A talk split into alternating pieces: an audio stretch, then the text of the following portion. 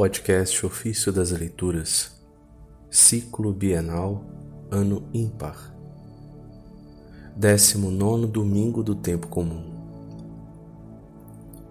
A economia da cruz nos revelou o Verbo escondido.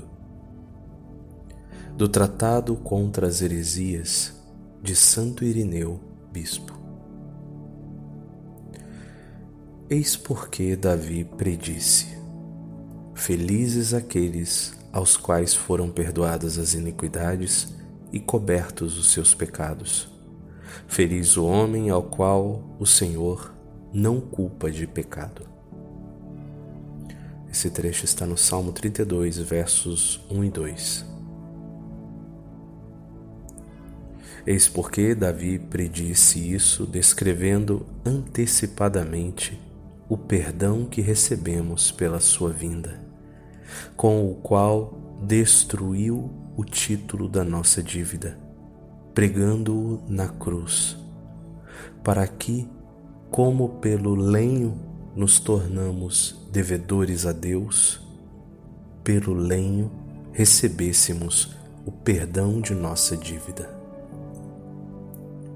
Isso foi mostrado simbolicamente, entre muitos outros, também pelo profeta Eliseu.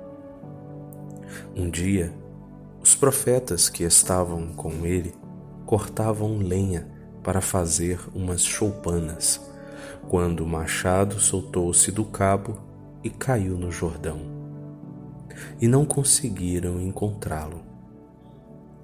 Tendo chegado àquele lugar, Eliseu soube o que acontecera. Então, lançou um pedaço de madeira na água e logo o ferro do machado veio à tona, e os que o tinham perdido puderam recolhê-lo da superfície da água. Com este gesto, o profeta indicava que o firme Verbo de Deus, que perderamos negligentemente por causa do lenho e que não encontrávamos, o teríamos encontrado pela economia do lenho.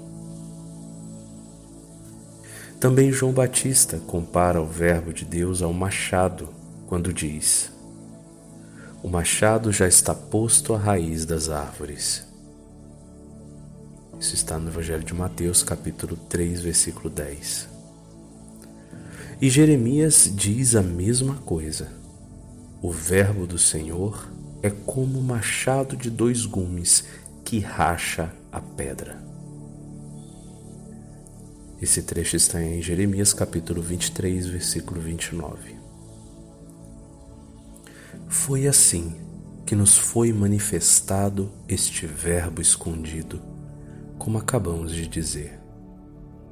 De fato, como o tínhamos perdido por causa do lenho, pelo lenho voltou a ser visto por todos, mostrando em si mesmo a altura o comprimento e a largura. Como disse um dos anciãos, recolheu pela extensão de suas mãos dois povos dispersos até as extremidades da terra, mas no meio uma só cabeça, porque há um só Deus, que é sobre todos, por meio de todos e em todos.